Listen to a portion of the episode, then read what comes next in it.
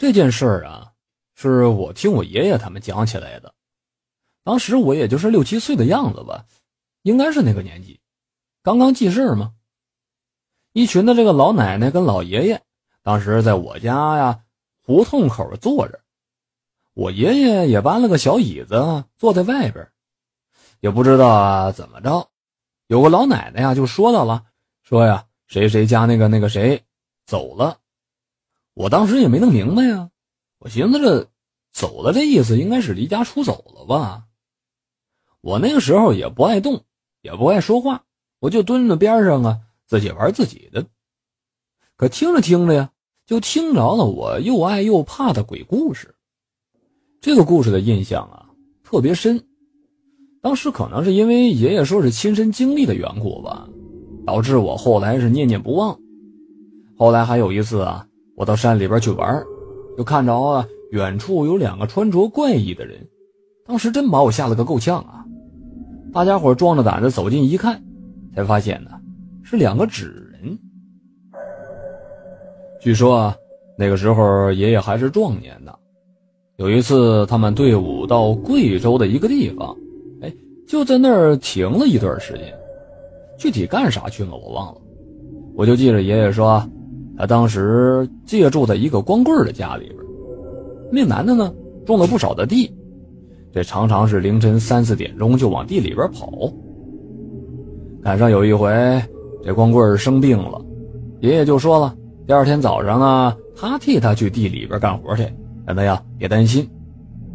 后来我问爷爷，你为啥要帮那人呢？爷爷说啊，那光棍啊是个老实人，吃饭啥的呀，呃，睡觉啊。也都没问爷爷要过钱。就在第二天凌晨三四点，这外边还是黑灯瞎火的呢，爷爷就赶紧的起了床了。由于爷爷睡在东屋，光棍睡在西屋，所以，爷爷只听到那个光棍啊一直在屋子里边说着：“大哥呀，麻烦了。”而不清楚那光棍的病情有没有好转。爷爷当时也没多想啊。看那俩窝头带着大锄头就往地里边走。那个村子是东西走向的，所以呢，这地呀全都在村后边，也就是在北面。村子后边有一口大井，还有给地浇水的大沟渠。爷爷说那段路上有不少的坟包，黑咕隆咚的，这天色里边啊，看起来还挺吓人的。走着走着啊。爷爷就想起了那光棍说的一些村里的故事，说呀，这以前打仗的时候，多少人被活埋在这儿之类的了，反正这类的离奇的乡间故事吧。光棍说他小的时候去镇上上学也得走这条路，正走着走着，突然不知道哪儿飞过来了一铲子碎土，大人们都说呀，这是鬼在逗人玩呢。爷爷当时就害怕了，但是呢。又不好意思回头，再说了，他还是党员，他只能咬着牙顺着绕这蜿蜒小路啊，继续的往前走。走着走着，爷爷说他看到前面好像有个人推着像那种啊过去常见的那种独轮车。爷爷当时心头一喜，嘿，知道了，这准是啊有人去地里边上肥料的，就赶紧的背着锄头跟在后边。爷爷说，他当时啊，那身体特别的结实，脚程嘛也很快。但是奇怪的就是啊，怎么也赶不上那个推小车的人。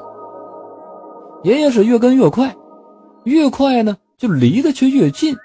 可是越近呢，这心里边就越害怕。明明很害怕，但是脚上啊却不能停下来。就这样，前边一个，后边一个，俩人走着。等到了村子的果园附近，果园就在小路的西面。果园前面呢有条小河，那水非常浅，可以说就是一条小溪流嘛。而这光棍的地就在这小溪的后边。看见了果园子之后，爷爷说他来了胆量了，因为这果园子里边有守夜人，煤油灯都看得很清楚。爷爷心里就想着了，管你到底是什么东西呢？你装神弄鬼的，看我非把你给拦下来不可！于是把锄头往手里边一握，奔着小车就冲过去了。偏偏那推小车的人呢，到了小溪前面就慢了下来。爷爷逮着机会了，几步窜上前去拦住那个小推车。不过，还没等爷爷把那扁担摆个架势，那个人就猛地一个加速冲了过去，直接就把爷爷撞倒在了小溪里了。虽然说是春天，但是天儿也不暖和啊。爷爷就说了，这屁股底下是又凉又湿，冻得他一个机灵。等他再反应过来，刚想发火，他发现怎么也找不着那个推小车的人了。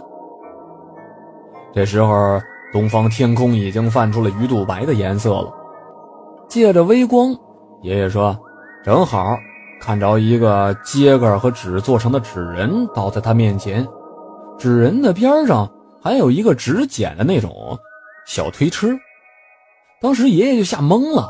在水里边坐了好半天，嗷的一声吼，从地上弹起来呀，啥也没想，奔着果园子就去了。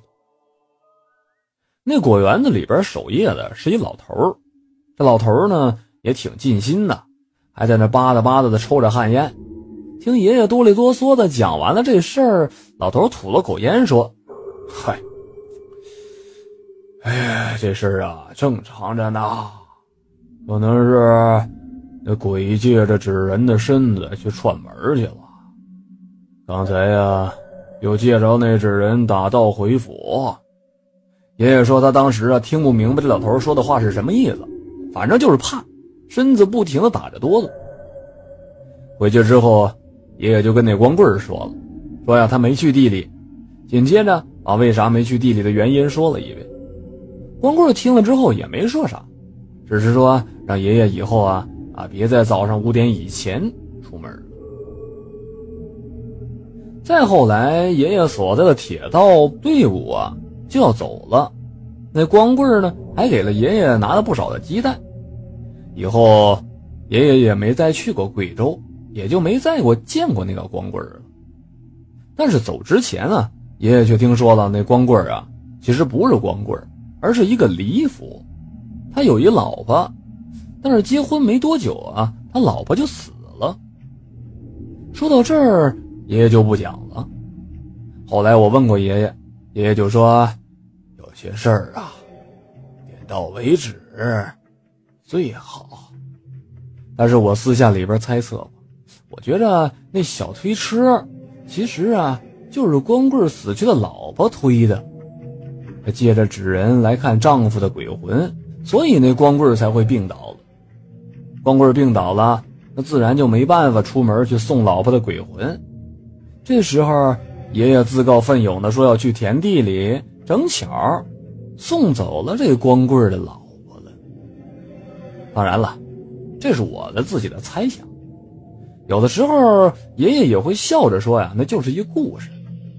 可能年轻人那个时候啊，没什么玩的，就自己编鬼故事，互相的讲讲，讲着讲着。就以为自己讲的是亲身经历了呢。好了，这就是鬼推车的故事。